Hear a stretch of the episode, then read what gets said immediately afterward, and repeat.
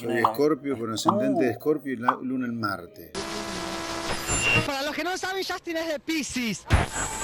Dachi, Pachi, ella, el novio, el exnovio, yo y estos dos pelotudos, todo es Sagitario. Brujillizas, brujillizas.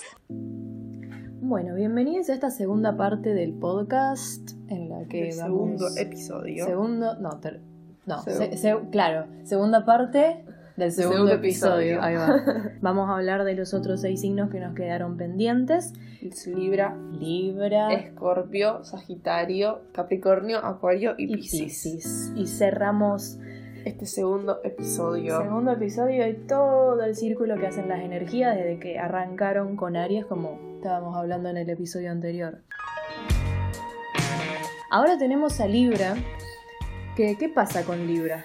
Signo de aire, como Géminis. Este signo tiene nada, un sentido del equilibrio eh, muy importante. Libra es la balanza en el zodíaco. Entonces, eh, a diferencia de Aries, que es su opuesto, como dijimos antes, Aries era muy decidido.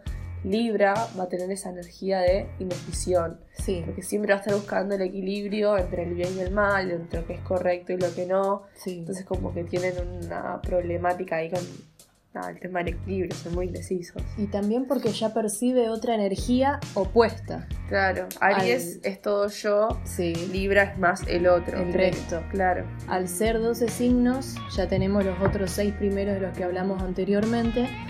Y estos 6 de los que vamos a hablar ahora ya comienzan a ser los opuestos De a los las seis que hablamos antes. Claro. Una, una personaje, por ejemplo, de una película que para mí es bastante libriana es Regina George. Uf.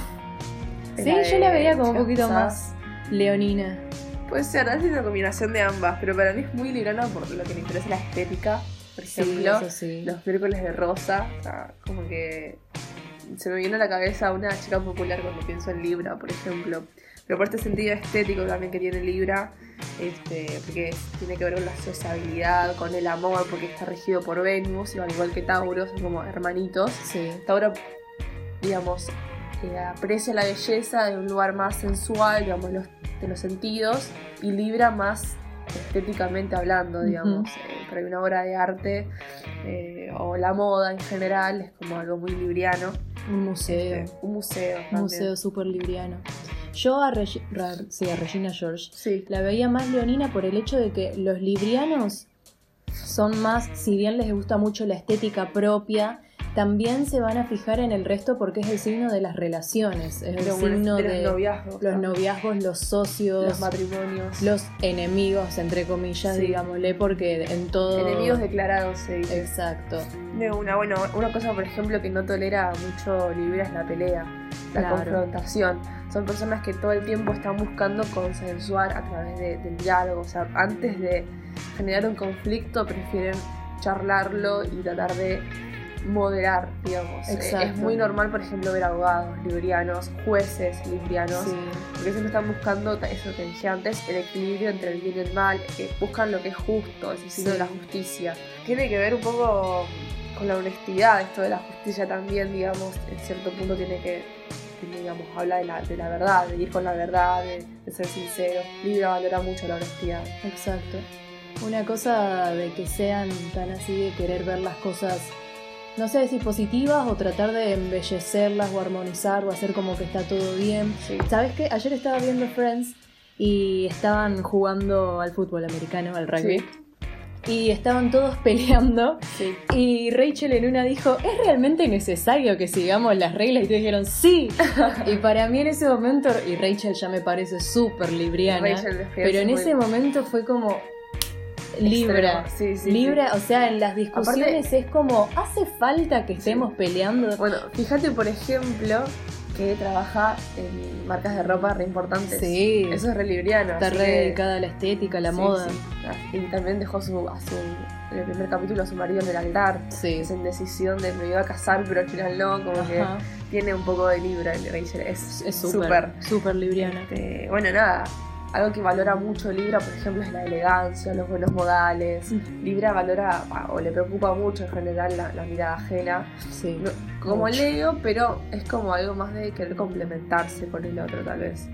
O que el, resto simplemente pueda verlo de la forma tal vez elegante que intenta dar, Claro, o la más bella, estética. claro. Sí, sí, eh, bueno. toda esta cosa de querer armonizar es como que creo que busca la mirada ajena por ese lado, como Claro. que a una persona de Libra la puedan ver como una persona que puede mediar, que puede relacionarse con todos. Sí, sí, sí, totalmente. Bueno, Muy social. conozco librianos en todas sus posiciones, digamos, luna en libra, librianos de sol en general, que nunca encuentran un equilibrio entre su vida No. personal y la de los demás, o su trabajo y su vida personal, entre la familia y su vida personal. Sí. Como que de alguna forma siempre postergan su vida personal en pos de generarle algo bueno a los demás. Claro. Y para cerrar como para cerrar con Libra, Sí. ¿sabes una personalidad libriana que justamente habla de la justicia y Perón, Perón. Perón, claramente. Perón, es verdad, eh, Perón eh, acá en Argentina introdujo todo el tema de la justicia social. Completamente. Sea justo para tanto ricos como pobres. Así que medio que es un buen ejemplo también. Exacto. Para- Libra nos viene a traer esa energía de equilibrio y de armonizar Sí, totalmente. completamente necesario en nuestras vidas, digamos. No, Billy, I haven't done that dance since my wife died. Eh, bueno, después viene Escorpio. Uno, ya de, llegamos a Escorpio. uno de los signos más eh, controversiales, se dice, como de- del zodíaco, que la gente como que es amor-odio.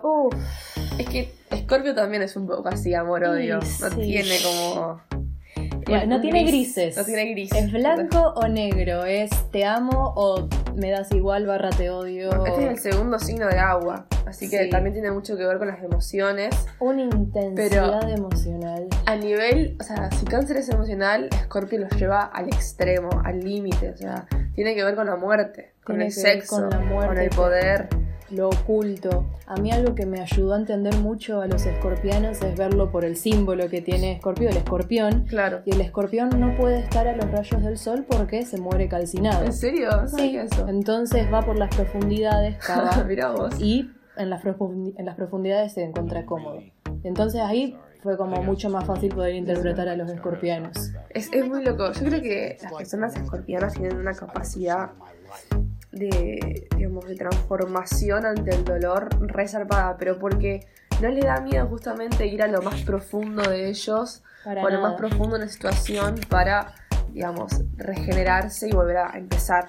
Un- una, por ejemplo, disciplina muy conocida, la psicología, es Ujú. algo muy escorpiano. Sí, eh, porque ayuda muchísimo a ir al fondo, al inconsciente, justamente esto que no podemos ver a simple vista.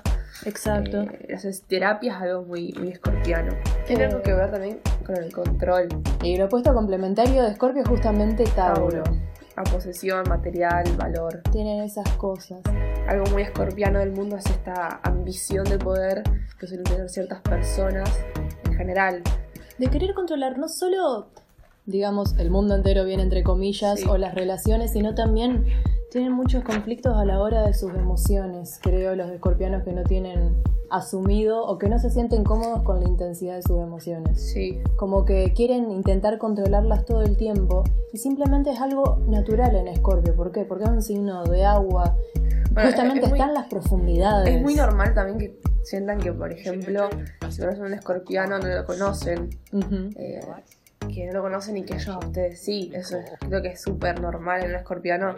Porque el escorpiano te lee, te Sí, lee, te tiene rayos analiza. X en la mirada. Bueno, la mirada escorpiana, Es para mí es sí. muy fácil de identificar la mirada escorpiana. Sí, totalmente. Es cuando sentís, te sentís realmente intimidado Sí. o intimidada. Es como, Eh, ok, por eso- por eso esta yo- persona puede ser de escorpio. Por eso yo creo que tanto amor-odio con Scorpio. Eh, porque justamente es como. Es una, una personalidad muy intensa la escorpiana. Y sin filtro. Sí, total. Para mí también muchas personas se pueden enfrentar a al- algún escorpiano que venga y te diga las cosas como son y vos te quedás como, Bueno, bueno, metele un poco de filtro. No, Escorpio no te va, No. no, te la va a caretear. Ayer, por ejemplo, le escribí a una amiga escorpiana súper enojada por una cuestión y yo estaba desbordada. Y ella me dice, digamos, con tres palabras, lo que yo no me quería dar cuenta, digamos, o lo que yo estaba como negando.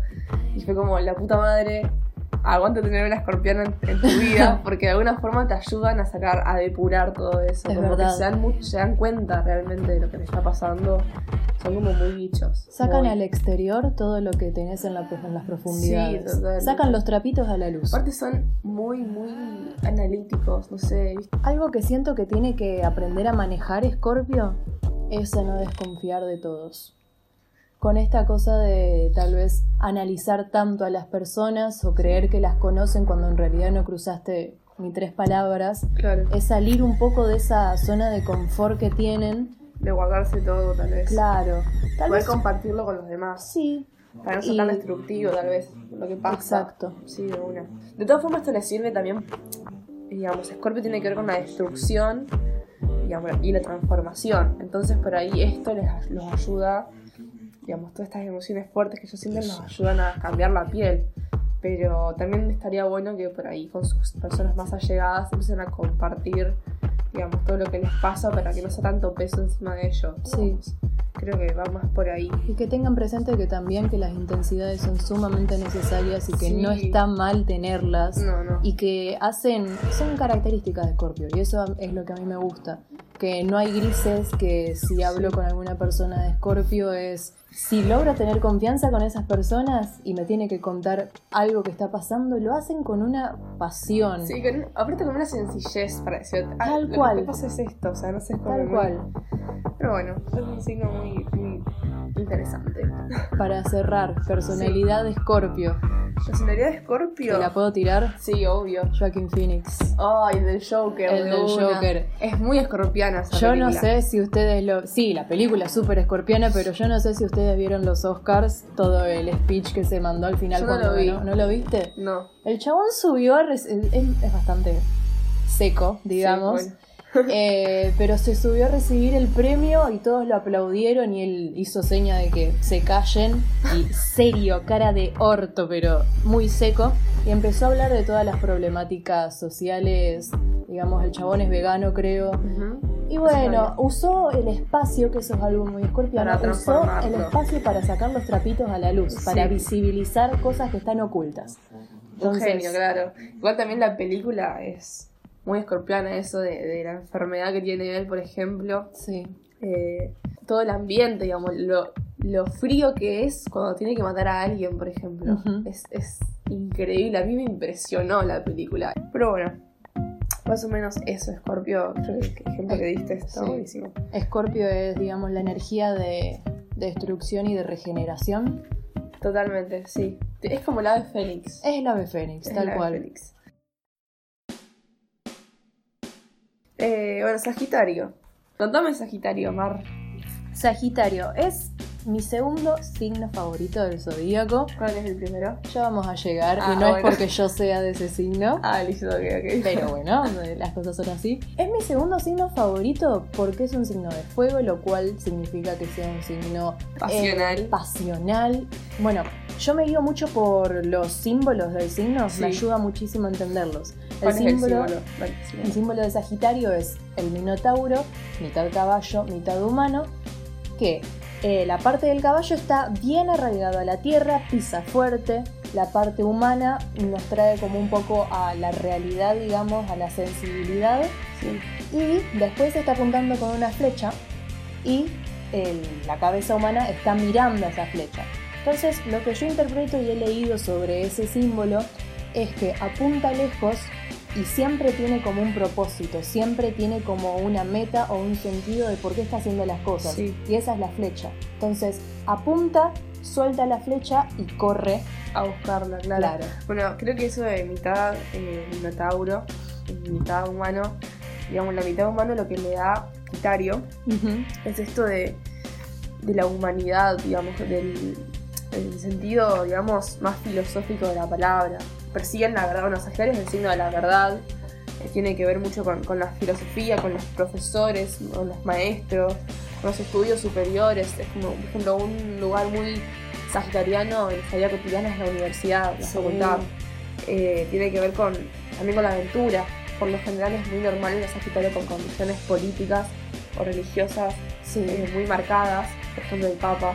El Papa es de Sagitario. El Papa es Sagitario y es un, de alguna forma es como un maestro, Claro. un sacerdote. Ahí va. Es una figura, el sacerdote es una figura muy sagitariana. Sí, y de por sí la gente de Sagitario suele estar en un cierto nivel de profesor o de influencia. Sabe mucho enseñar, Claro. son muy buenos maestros. Pero lo que me gusta también de Sagitario es que puede brindarte todos sus conocimientos, puede, digamos, enseñarte, pero te va a decir siempre que sigas tu propio camino. No, es que hay igual- un solo camino para mí, para Tienen- Sagitario. es- mira, Miro. depende igual. A ver, ¿qué? Porque hay sagitarianos que esta energía les juega en contra y toda esta filosofía, todas estas creencias políticas, religiosas, de cualquier índole que ellos puedan tener, se, se suelen poner un poco tercos tal vez. Con el, esto es lo que yo pienso, no lo, no lo voy a cambiar, o sea, o, o lo que yo digo es la verdad, porque justamente es el signo de la verdad. Entonces por ahí son, para a la hora de debatir o de opinar, como que es muy difícil hacerlos cambiar de, de opinión o que te escuchen abiertamente. Se ponen en ese lugar de maestros que no está tan bueno. Pero el sagitariano que por ahí lo lleva un poco mejor, tiene esa capacidad de expansión como tiene Sagitario. Como tiene que ser porque está regido por Júpiter, justamente. Claro, tiene la- es la abundancia, entonces por ahí un sagitariano que le está llevando muy bien a su energía puede compartir con los demás lo que sabe y también puede aprender.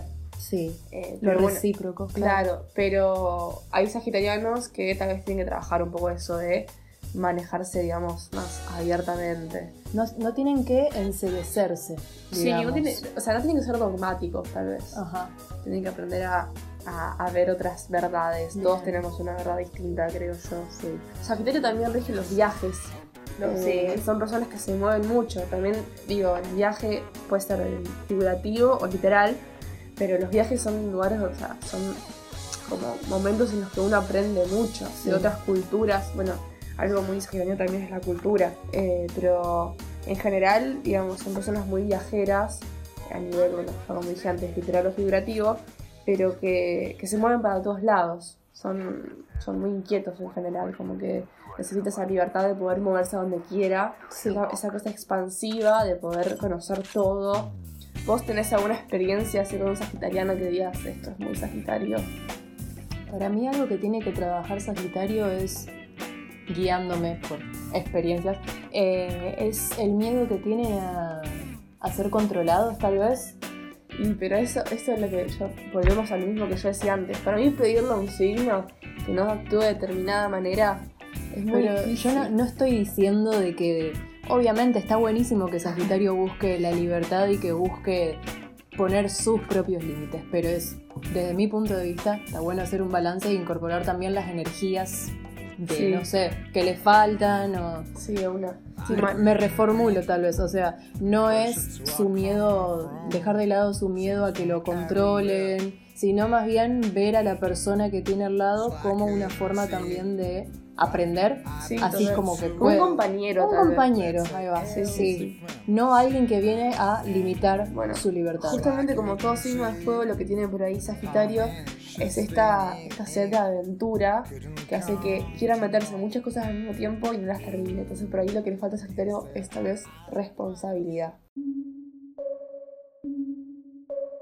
Y bueno, podemos pasar a Capricornio ahora, Sí, eh, que pasemos. justamente es el signo que termina formando esta responsabilidad que a Sagitario Exacto. le falta. Sí. Eh, ¿qué, ¿Qué es Capricornio? Yo a Capricornio lo veo como la estructura, digamos. Segundo Eh, signo, no, segundo o tercer signo de tierra. Tercer, signo, de, tierra. tercer signo de tierra, signo eh, cardinal, o sea, como que empieza una nueva energía y creo que toda la energía de estructura viene muy fuerte como para poner cimientos y saber dónde empezar, dónde seguir, como que Muy tiene, metódicos. tal sí, tiene el camino muy marcado Capricornio y Yo- es es muy parecido a Virgo en este caso. Sí, es muy parecido a Virgo, pero para mí lo que tiene Capricornio es que es más centrado en sí mismo que en el resto. Sí, total. Virgo tiene un poco más de lo servicial. sí. Capricornio con el resto no es como que puede tratar muy bien, creo. Y pasa que eso es como que Capricornio, por ejemplo, es la figura de la autoridad. Tiene que ver con el padre. Sí. Capricornio. O sea, es el opuesto del cáncer, que es la madre, la luna. Eh, Capricornio tiene que ver con Saturno, el, el- que en la mitología es Cronos, Sí. el dios del tiempo. Entonces como que de alguna forma Sagitario es muy organizado, muy metódico, está como en una figura de autoridad, de jefe, de administrador. Entonces como que lo que él hace no lo puede hacer nadie más Nadie mejor más. que él, digamos. Entonces tiene eso por ahí de, de autoritarismo Para vos, ¿dónde busca el placer Capricornio? en el laburo. En el laburo, ¿no? Totalmente, totalmente. Eh, mi abuelo capricorniano, siempre pongo ejemplos de mi familia, tengo Venus en cáncer, perdón, pero mi abuelo capricorniano trabajó toda su vida y hasta el día de hoy, jubilado y todo, sigue trabajando. Claro. Pero porque a él le gusta trabajar. Es el placer. Es el placer del esfuerzo. Ayer vi a una chica que capricorniana y decía que estaba aburrida ya de tantos días de vacaciones. Yo digo, no, no puede No, ser. Por favor. Los capricornianos son terriblemente, eh, ¿cómo se dice? Workaholic, ¿viste? Como que están todo el tiempo laburando, que son fanáticos del trabajo. Ajá. Sí. Bueno, así, va, yo me los imagino así también un poco. Sí. Pasa que, bueno, eso que decíamos antes de lo metódico, para mí no es algo que ponele, no ve opciones a la hora de hacer un trabajo. Hay que hacerlo y Sí, lo tiene que Sí, hacer. No es que elige hacerlo o no sé, como que hay variantes. Hay que Y hacerlo. encima lo, lo Arlen que lo termina lo que pensó, digamos, como que Sí. de alguna forma no, no para hasta no terminarlo. Eh, para mí también Capricornio lo, lo relaciono mucho con la meritocracia, por ejemplo, con el tema del esfuerzo. Eh, esto de, eh, lo que piensan muchas personas de que no importa el lugar en el que vos naciste, las cosas se consiguen con esfuerzo. Uf. Creo que eso es una visión muy capricorniana de- del sistema, digamos, de, de que si vos querés y, y lo haces, podés. O bueno, como que Capricornio le falta esa empatía que tiene cáncer, su opuesto de poder ponerse los zapatos del otro. Claro. Entonces, como que, Y dar una mano, tal vez. total. No. ¿Tenés a alguien capricorniano vos? ¿Conocido? No, no conozco a nadie de Capricornio tipo famoso, no se me viene a la mente. ¿Qué pensás que por ahí puede mejorar Capricornio? Digamos, esta personalidad que estamos hablando de adicto al trabajo. ¿Qué, ¿qué es lo que puede mejorar? Eh, sí conozco a personas eh, capricornianas o con planetas en Capricornio que suelen estresarse mucho o sentirse mal cuando no están haciendo algo productivo.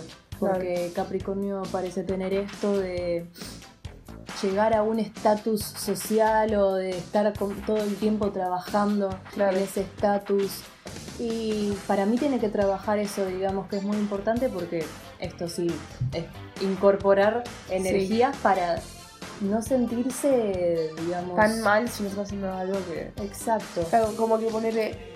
Estábamos hablando del Libra, que para Libra la vida es muy rosa, digamos, muy decorada, muy adornada. Para Capricornio es algo muy realista. O sea, es totalmente... Tratando de hacer un signo de tierra y encima Saturno, hacer esa estructura. Para Capricornio la vida es color gris. O sea, Ujú. no hay adornos en la vida. Es, muy- es un signo muy realista. Está buena la perseverancia en las personas para Sí, trabajar algo, para lograr algo, pero tal vez Pero lo tiene que... tener que, que, digamos, descansar y disfrutar también es parte de la vida, digamos. disfrutar el proceso. Sí, digamos. obvio. Después viene Acuario. Como acuariana creo que todos los acuarianos somos diferentes. Y sí, A ver, o sea, no podrías todas- haberlo definido mejor Acuario, creo. todas las personas somos diferentes, etcétera, etcétera. Pero hablando eh, sobre características del signo, hablando arquetípicamente del, sig- del signo, hace poco leí algo de que Acuario en la sociedad o en, en los grupos va de forma transversal, no va a la par.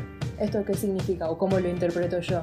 Acuario forma su propia identidad con su propia independencia, con su, o sea, en, en solitario, digamos, para después adaptarse a la sociedad y entender que todos colectivamente somos diferentes. De una.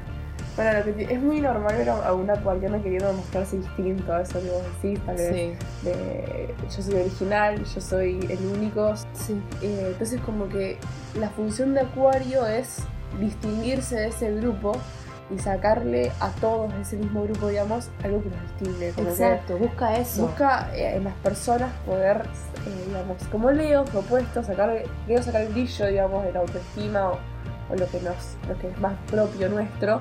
Acuario como que le saca a las personas, o sea, les hace relucir esa parte distinta, disidente, digamos. Eh, por ejemplo, eh, la marcha de orgullo gay, por ejemplo, o, o la, la comunidad LGBT en general me parece que es algo muy acuariano. Sobre todo porque Acuario tiene esto que es la revolución, Sí. los cambios, Sí. eso de ser todos diferentes, pero también ser todos iguales. Creo que la comunidad LGBT es algo muy acuariano por justamente esto, por, por lo colectivo, porque es algo, un cambio que va a transformar nuestro futuro.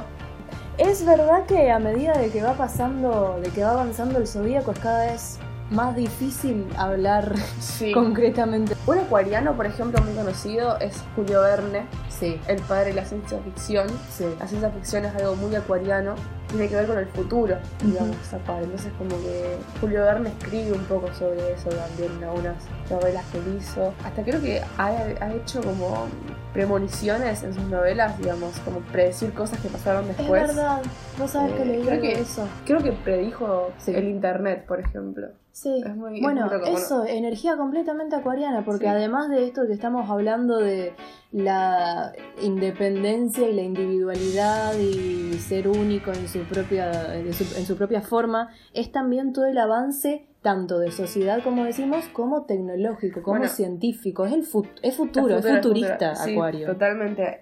Eh, el primer planeta que se vio gracias a la tecnología es Urano, Sí. el planeta regente de Acuario. Entonces Claro. también de ahí viene que Acuario rige la tecnología. También se lo considera, por ejemplo, como se le dice que Acuario es como el rayo, algo espontáneo. Se lo, se lo asocia con la electricidad. Sí.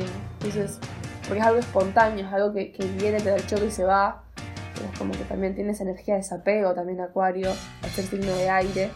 Tiene como eso medio volátil, medio mental del aire. Es toda energía acuariana. Todo lo que venga a romper con lo que ya está Con el establecido. quo, sí. Sí, con lo que ya, o sea, lo tenemos en nuestro día a día, cuando alguien viene a romper con eso es energía muy acuariana. Sí, total. Eh, algo también que me que quería acotar sobre lo difícil que es eh, describir a un acuariano es que un acuariano cuando está tratando de describirse o cuando dice algo de su persona en realidad se está inventando en el momento. Porque Inventor, es- sí. Eh. Además de ser inventor, es algo de que va cambiando con el vínculo también. Sí, Es- es algo muy cambiante. Bueno, yo creo que Acuario vive con una construcción constante Sí. que lo ayuda a, digamos, a ir reinventándose sobre la marcha. Eso está haciendo ser normal para Acuario de saber las peores cosas que hay. Que le digan que Macri es Acuario también es de las personas. Una ofensa, boluda. Yo creo que tal vez Acuario lo que debería trabajar un poco es la pertenencia, Yo creo que el orgullo también. el orgullo, sí, completamente. El orgullo. Esto Porque de no hallarse en ningún lado, Es algo re acuariano eso, pero también yo creo el orgullo por esta situación de desapego que por ahí tiene. sí, o, o de estar siempre posicionado en un lugar distinto, siento que tiene que construir ahí un poco ese orgullo que, que lo lleva a creerse un poco. Depende del acuariano igual, porque hay acuarianos que se sienten realmente parte del grupo, y hay otros que por ser distintos al grupo se sienten más que ellos. Entonces, Ujú. como que eso, ese es último, este último caso creo que tiene que empezar a, a trabajar un poco eso. Empezar a darse cuenta que somos todos distintos, que todos tenemos algo especial y que todos somos iguales. Eso, Sí. algo muy loco, no sé. y que cuando nos unimos todos hacemos un colectivo, que es Sí. por lo que lucha Acuario, por lo colectivo. Sí, totalmente. Y bueno, el último signo, Pasamos al último nomás. Piscis, el más difícil de explicar creo para todos los astrólogos. ¿Qué me podés contar de Piscis entonces? ¿Qué despelote hablar de Pisces? Para mí es, digamos, fácil hablarlo desde el lado de que es una energía mutable. Entonces, la energía mutable lo que tiene es empezar a transformarse. Sus energías, las energías piscianas, viven transformándose. No es algo Yo creo que más de transformación es más fusión. fusión. O sea, eh, como Piscis es el último signo del zodíaco, estábamos Sí. diciendo que Aries, por ejemplo, es toda la energía concentrada, es todo yo, ego, toda la personalidad, la primera personalidad, la primera energía que sale a la luz. Como Piscis es el último signo, está toda la energía deformada, está Sí. el ego disuelto. Es una Entonces- despersonalización. Es personalización, es, eh, digamos, el ego disuelto. Algo que, por, que vez leí de, de Pisces es que las personas piscianas son un espejo nuestro. Se mimetizan mucho con el otro, entonces en los piscianos vemos cosas nuestras que no nos gustan. Claro. Y me parece que es muy así en general. Eh, pero nada, tiene eso Pisces de que se mimetiza con todos. Sí, con, Es- con cualquier cosa. Es lo universal, es amor a todo, a los animales, a, las a los humanos, al universo, que también es algo muy pisciano, muy sin límites. Yo creo que un ejemplo como para que se pueda entender, ponele, ¿viste cuando pasás mucho tiempo con una persona que empezás a adaptar costumbres Sí. o cosas, Es acciones que tiene una persona? Piscis es eso, es no importa necesariamente pasar mucho o poco tiempo, sino es la fusión y el nivel de empatía que puede tener con la otra persona que lo adapta. Es justamente lo que decís, una despersonalización. Bueno. Es una energía que tiene que concentrarse en algún punto para que pueda ser una energía concreta. Sí, en realidad es muy difícil para un pisciano, eh, digamos, ir a lo concreto, porque justamente eh, rige los sueños, rige la idealización, es un signo de agua, está muy eh, conectado con las personas de emociones, pero Pisces a un nivel extremo, mucho más allá de Cáncer y Escorpio, Pisces es algo mucho más Universal. difuso también, Sí. es algo sin límites. Para los astrólogos y astrólogas es muy difícil explicar a Pisces y a Neptuno, su regente, porque es algo muy amplio, algo muy universal, algo muy, digamos, sin límite, ilimitado. Exacto. Entonces es esto también, tiene esto Pisces de No te- inexplicable. Sí, no tiene, inexplicable. no tiene membrana, es como una energía. es el universo mismo. Claro, para mí. Es como no, no poder. Lo ignorante que somos ante algo tan inmenso Sí, eh, como es el universo, como esta energía pisciana. sí. Me encanta, por ejemplo, que el 8 de marzo Día de la Mujer caiga en Pisces, porque siento que es un, un día muy pisciano. Es ponerse en el- los zapatos de una compañera, digamos, entender su dolor, entender su, su experiencia. Una hermandad. Es una hermandad pura y exclusivamente y es algo muy, muy empático. El movimiento de mujeres en Argentina o en general en todo el mundo es algo muy empático, es algo que, que realmente traspasa las barreras nacionales, digamos. Entonces como que... Nada, esto me encanta siempre comparar el 8 de marzo con, el, Con Piscis porque es algo muy así, es abrazar, digamos, es amor universal. Por más que no conozca a una chica que, que ha pasado una situación horrible con, con, digamos, cuestión de machismo, eh, es ponerse en zapatos de Sí. esa chica, digamos, y poder visibilizarlo. Y es también algo muy colectivo. Ujú. Entonces, es eso lo que tiene Pisces. Sí, tenés razón. Hablando de algo como un poco más concreto, como para poder centrarlo en algo y dar una explicación Sí. de algo, ponele la mente de un pisciano o la, la emo- la emocionalidad de un pisciano, para mí es como un camaleón, digamos. Ponele otra vez, volviendo al ejemplo de antes, no necesariamente que pase mucho tiempo con alguien, sino que las emociones de otra persona Las las, absorbe. las hace propias. Sí, bueno, tiene que ver mucho con la percepción. Pisces es un signo muy perceptivo. Sí. Esto de no tener límites, no tener barreras, lo hace muy perceptivo. Eh, la intuición en un pisciano está muy afilada. Sí. Eh, las La- sensaciones. Sí, el comprender también. Una persona que te va a poder escuchar siempre y que la forma que. La forma con la que escucha tus problemas va o lo que sea que vos tenés para decirle, lo toma y le encuentra algún sentido de alguna Sí, forma. sí. Se pone en tus zapatos y encuentra una manera de poder hacerte sentir comprendido. Tiene algo que también me gusta mucho de Pisces es que tiene mucha imaginación. Uf, eso es lo más Eh, lindo. Se le va. Creo que también eso es lo que hace que son personalidades muy dispersas. Bueno, Pisces rige la música. La música es otro trance, estar en otro espacio, no sé, estar triste, ponerle o con tus emociones. Depende de lo que escuchas, también depende mucho de cómo te sentís. Eh, como que la música, eso es algo muy, muy pisciano, muy neptuniano. Y creo que tiene que ver con eso de, de las melodías, de, de- no sé, surgen de una imaginación de bajar a lo a la tierra, algo que Está en tu mente. Sí. Que eso es algo muy. O sea, algo que los piscianos tendrían que. Como Bueno, y tiene practicar. es el opuesto de Virgo, justamente Virgo que decíamos el servicio, la estructura, eh, todo lo que tiene que ver con, con los sistemas, es todo lo contrario, Pisces, es Sí. justamente el no sistema, es eh, el servicio también está en Pisces muy presente, pero este a nivel de a nivel de fusión como decíamos antes, el ponerse demasiado en los zapatos del otro, El no tener límites para Pisces es como un conflicto y para mí eso es algo que se tiene que llegar a trabajar en algún punto como para no caer en la evasión de los problemas propios Sí. o la negación, ya que hablamos de una energía tan universal. ¿Qué cosas te resultan piscianas? Así como desde acciones hasta trabajos, hasta eh, características de una personalidad. No sé, creo que por ejemplo un refugio de animales Sí, eh, es re pisciano eso. Es como poder conectar con el sufrimiento de un perro, como Ajá. algo. No todo el mundo lo hace. Y después, no sé, todo lo que tenga que ver con, con la astrología.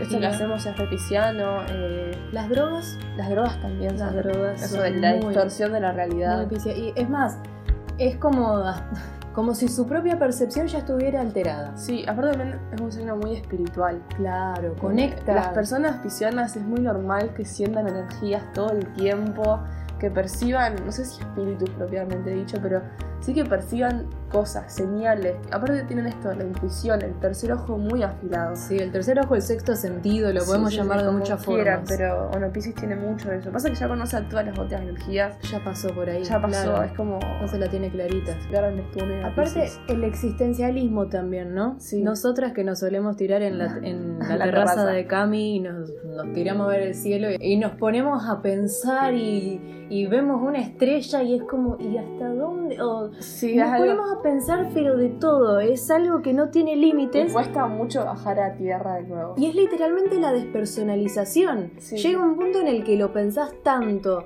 Ah, no sé, ¿y qué pasa después cuando eh, una vez que nos moramos o Sí, antes de nacer? Lo pensás, lo pensás, lo pensás, que ya llega un punto en el que no tiene sentido y te empezás a sentir incómoda. Eso es una energía muy pisciana también. Bueno, creo que más o menos hemos charlado bastante de todos los Bastante, ¿no? signos. Sí. Eh, creo que hasta acá llegamos, ¿no? Hasta acá llegamos con el- la segunda parte del segundo episodio. Sí. Espero que les haya gustado Sí. y nos vemos dentro de dos domingos. Dentro de dos. Nada, Eso fue todo por hoy. Eso fue todo por hoy.